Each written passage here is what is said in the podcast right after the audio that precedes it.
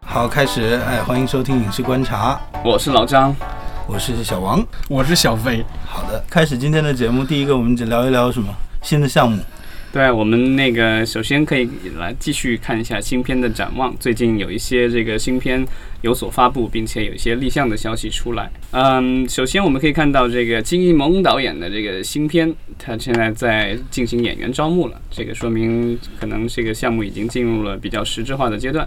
呃，根据网上暴露出来的这个信息来说是，应该是在二零一八年二月开拍，是一个中澳合拍片。金一萌导演，我们都知道之前有像《非常完美》《一夜惊喜》对，都是爱情喜剧。爱情喜剧，这一次他尝试的这个类型还跟之前很不一样，它是一个科幻类型的电影，对魔吧？幻魔魔幻类型 OK 对，是魔，幻爱情片，然后也请到了很多这个国外好莱坞的这个后期制作团队哈，特效和摄影指导都很呃，大。对，这些其实都是，嗯，应该是好像都是澳洲的吧，因为都是这个澳洲的这个特效团队和摄影团队，啊因为是这个就是中澳合拍片对嘛，中澳合拍片，对，嗯它对肯定是要满足一定的这个所谓的澳洲主创的以及澳洲拍摄这个要求，对吧？对的。这样才能够拿到这个当地的一些返补还贴政策啊什么的。对故这事是什么呢？故事简介绍说是远古时代，男女主角本是一对恋人啊。一天，女主角被神选中了为妻，那一对相爱的恋人不得不被无情的分开。这个时候呢，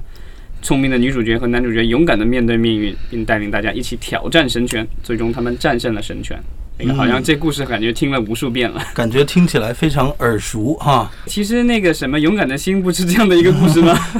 他老婆，他之所以他之所以那个往勇敢的心里面那个华莱士之所以就是反抗，就是因为那个宗主是要那个亲，就是出业权是给宗主的，对吧？所以他不愿意他自己的太太这个出业权给给给给那个地主，所以他就起来反抗了。这是个老梗是吧？就是想当年那著名的歌剧《费加罗的婚礼》呀，对啊，就是农奴费加罗为了就是自己妻子以后的名誉问题，结果跟那个万恶的农奴主斗智斗勇。啊，对啊，这个我觉得这个东西，这种就是属于，我觉得也是属于具有普世价值的电影。对像这对，个普普世世价价值值的电影，但是我们与此同时也要看到，在最新的广电总局立项嗯里面有明确的讲到，其实男女主角就是后羿和嫦娥嘛。对，所以其实是一个类似，感觉听起来像是古装的这个嗯，没错，古装魔对幻，的但一个感觉是呃，据说是要在澳洲拍，也许就是澎湃比较多呗，可对能啊，在那边。然后我不知道，就是一个这个中根据中国古典神话人物改编出来的一个电影，然后完全在澳洲拍是一个什么样的效果？嗯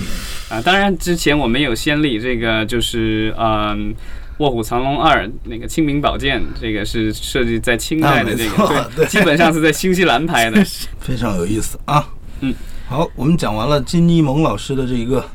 呃，最新的一个合拍片叫《日月传奇》，下一个还有什么有意思的项目？呃，有一个有意思的项目是也是合拍片立项的，这个叫《幸运里的错》，这个其实是前两年这个美国比较根据这个畅销小说改编的一个大热的电影，当时是小成本，然后票房特别好，因为小说的这个喜欢的人特别多。然后这一回的话，我们看到这个天津的这个突然文化。传媒有限公司和福斯国际这个要进行一次这个合拍，这个应该是一个中文的翻拍，嗯，对他这个是讲的是两两个患癌症的这个少年之间的爱情，一个一个少年一个少女，对，之前听说有部电影是讲两个艾滋病人的，就还是 HIV 病毒感染者之间爱情的。嗯对，那个电影是叫香港片，叫什么名字来着？呃，这个我倒真不知道。对，之前国内就是这种跟患病相关的大卖的，其实就是《滚蛋吧肿瘤君》，对吧？对的，对，但那个是弄成包装成了一个类似于喜剧桥段比较多的，因为里面有大量的这个女主角熊顿的这种幻想的这种镜头。是但是《幸运里的错》，反正我看过海报，我们具体电影没看过，但是感觉比较悲催啊。那海报里的那个两个人，因为是患了这个比较严重的病，都是这个都插着那个鼻管什么之类的氧气啊，哦，就那种恋爱的感觉。如果是那样恋爱的话，我感觉是肯定躺在那里的时候，大脑中也发生着很多这个非天马流星的。苦行的 我不知道 了。但这那个是一个比较苦行的一个电影，呃所以这个到时候我们看这个，因为福斯之前在国内其实尝试了挺多次的合拍，呃，其实大部分都是这种翻拍的，那包括之前的那个什么，就是我呃婚礼大作战对吧？啊，新娘大作战，对吧？Angelababy 跟那个谁来着？是妮倪对妮妮 Angelababy 妮和 Angelababy 和倪妮主演的那个新娘大作战，当时票房很不理想。然后福斯之前呃，在国内有一些也有做过其他的一些这个，就是包括他们其实最早那个有一部那个他们在国内进行了尝试的小小成本的，就是沃尔善导演的这个处女作《刀剑笑》。刀剑笑对，嗯那个成本非常低，对得九百万吧，然后票房也一般，但是当时就是把这个。等于是，但那个是一个原创的，不是翻拍的。对，那个电影等于是把这个乌尔善的个人品牌给树立起来了。也是一个个人风格很强的电影。对，对。然后我们可以这个拭目以待，因为现在就是这种翻拍电影的话，老实说，就是之前呢我们做过这些做过的很多的这种翻拍好莱坞电影的尝试都比较失败，比如说这个呃《我之女人心》啊，爱情喜剧翻拍，对，目前来说，其实呃，好莱坞的电影在中国翻拍的，我印象当中成绩最好的其实是那个《情圣》。啊，对，那个是根据好莱坞七十年代的爱情喜剧，这个叫什么《红衣女郎》是吧改编的？然后那个票房有六亿多，这个是这个让大家这个大跌眼镜，因为两个导演都是新导演，你原来是一个是做剪辑，一个是做摄影吧，什么我忘了。反正就今年年初时候，就很多那个直男呐、或尤其是中年的老直男们，然后看到了非常高兴，感觉非常 happy。对，反正就是这种所谓的大片场的这个电影，在中国的翻拍，目前来说，这个成功的案例不多。然后我们也希望这部电影能够带来我们不一样的一些感觉吧，因为这个我觉得不是传统意义上的这种爱情片。然后，嗯、我们可以可以往下看这个合拍片，还有其他的。没错，下一个我们看到，真的非常令人激动的翁子光导演终于又有下一部作品了。对啊，之前那个《踏雪寻梅》是让大家很惊艳了，然后之后他说要拍那个什么那个那个什么号的那个事儿，那个对船的那个事情，海上大逃杀，根据这个是那个就是船员之间互相的三十多个人最后杀成七个，然后回到船上，非虚构性写作的那没个错长篇特稿改编的。是李海对鹏对他们搞的。后来李海鹏去了屏东什么，anyway，整个一个很整。对，啊好像这一篇稿子那版权卖了一百万呢。那乐视啊，当时什么的，我读到那篇稿子的时候，异常兴奋，一宿不睡觉。我就问他，要不我们把钱放在一起，赶紧给人家那个什么咱弄们出来。凑在呃一起也不够一百万呢。呀！我们没买，我们后来才知道，他妈这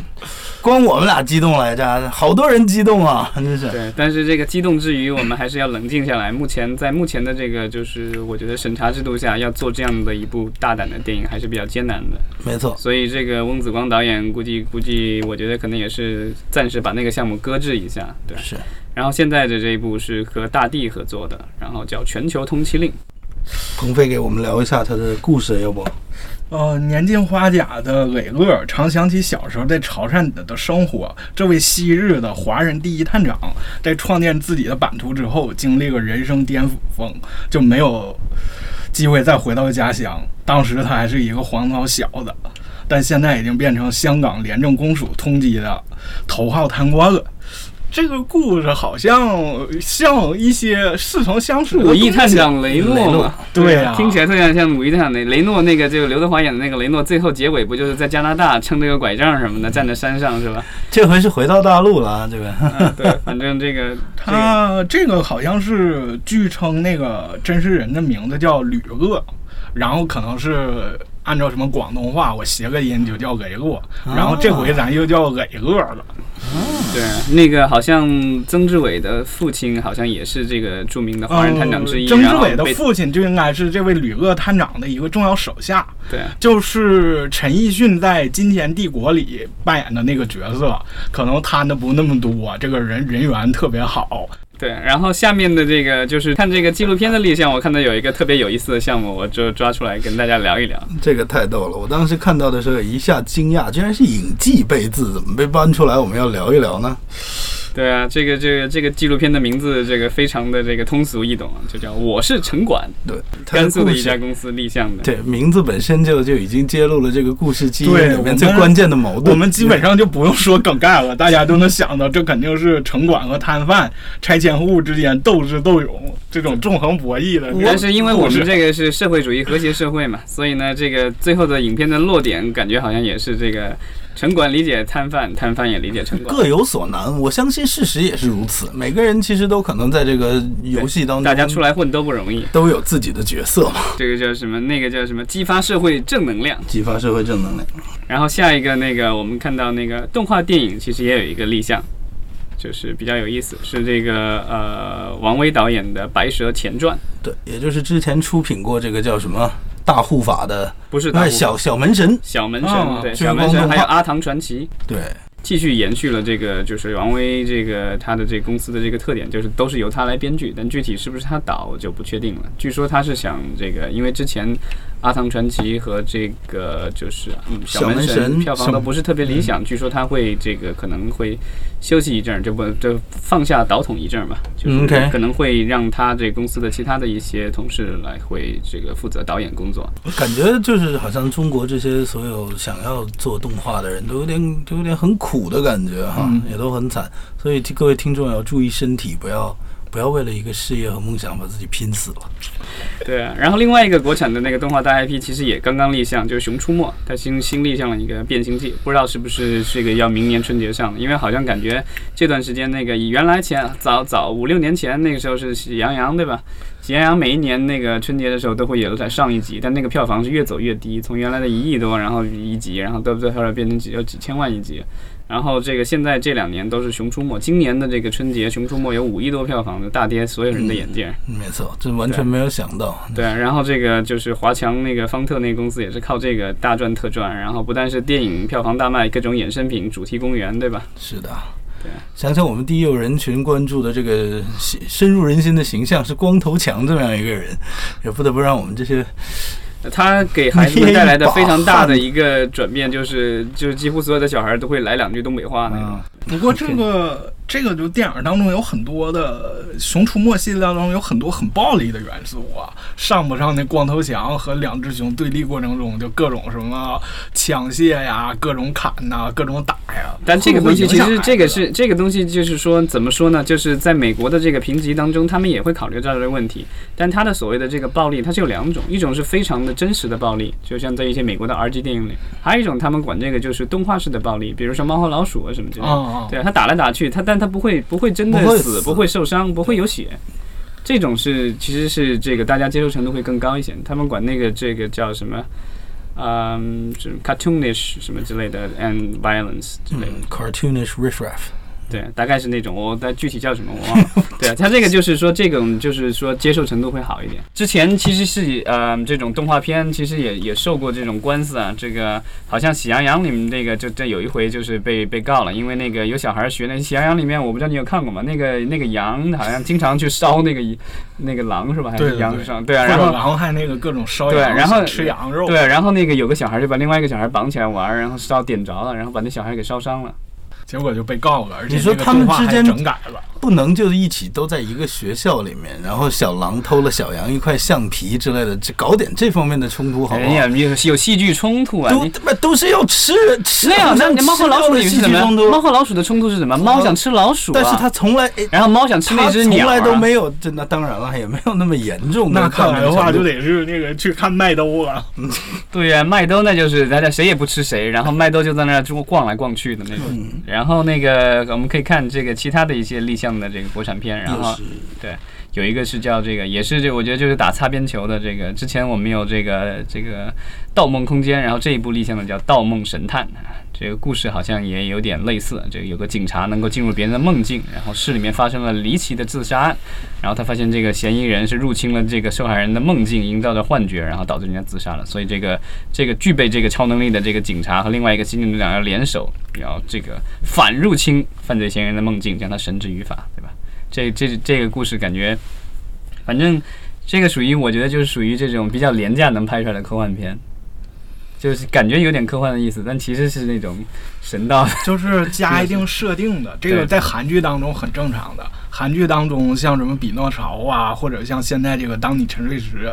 总是一个非常真实、非常现实主义的故事，然后加了一个类似于科幻或者奇幻的设定。就对是它他其实只修改了是通常人们理解现实当中规则的一条。对对对它其实就可它的它的内核还是一个警匪片，但对这个是变成就搭上了这个就是这个所谓的科幻片的这个壳儿。嗯是。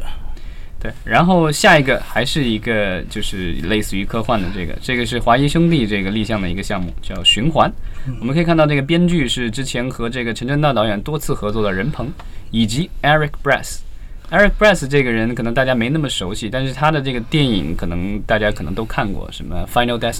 啊，死亡那个终结站，啊，啊，对这然后是那个死神蝴来了，死神来了， 哦然后那个就是太关键了，对啊，然后还有那个蝴蝶效应，嗯，啊啊，他就属于这种这是喜欢大玩地啊玩循环、玩玩这个时间的这个一个没错，完是一个轻微烧脑的一种一种那个呃类型哈，也对在，然后所以这个故事你看了这个这个看梗概，你就明白它是讲了一个什么故事啊。在地震之后，然后这一个湖旁边曾经消失的一个神秘古村又重现了。那报社记者和这个同伴前往调查，意外的进入了一个所谓的疯狗肆虐、这个村民感染的时间漩涡。嗯，听起来有点像那个恐怖游轮恐的感怖游轮，没错， Triangle 对哎 Triangle，想或者起那来个博拉的 Punch 那个叫什么对来着？呃叫血什么来着？对对对对，Sucker Punch， Sucker Punch 不是 Sucker Punch 动作片啊对，那了，是动作片，叫叫血什么？我忘了。